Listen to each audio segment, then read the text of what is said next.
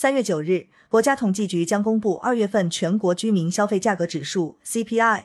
多家机构预测，二月份 CPI 涨幅或继续回落。猪肉价格降幅扩大等带动下，一月份全国居民消费价格同比涨幅明显回落。二月 CPI 同比涨幅会如何？据同花顺 IFND 统计，二十一家机构对二月 CPI 同比涨幅的平均预测值为百分之零点八四。若上述平均预测值兑现，二月 CPI 同比涨幅将继续小幅回落。随着春节结束，二月初以来，食用农产品价格环比下降。同比降幅基本持平，猪肉价格延续下行趋势。二月下旬批发价格已经跌破二十元每公斤。二月一日至二十二日，全国猪肉平均批发价为二十点五三元每公斤，比上个月下降近七点四个百分点。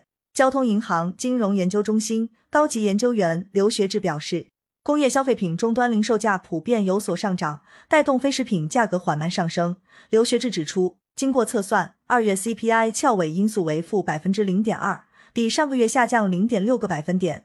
综合以上因素，预计 CPI 同比涨百分之零点六，涨幅继续收窄。据农业农村部对全国五百个县集贸市场和采集点的监测，三月份第一周，全国猪肉平均价格二十三点七一元每公斤，比前一周下降百分之一点九，同比下降百分之五十点零。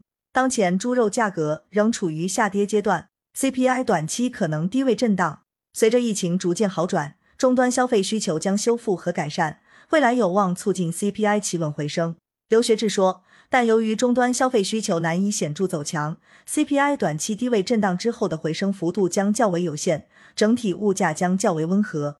近期地缘政治冲突导致市场避险情绪迅速升温，以能源为首的大宗商品价格再次上涨，也引发了人们对通胀的担忧。对此，中国民生银行首席研究员温彬指出。在国内大宗商品保供稳价等政策调控下，我国通胀水平有望保持在可控区间，但未来通胀走势仍然存在不确定性。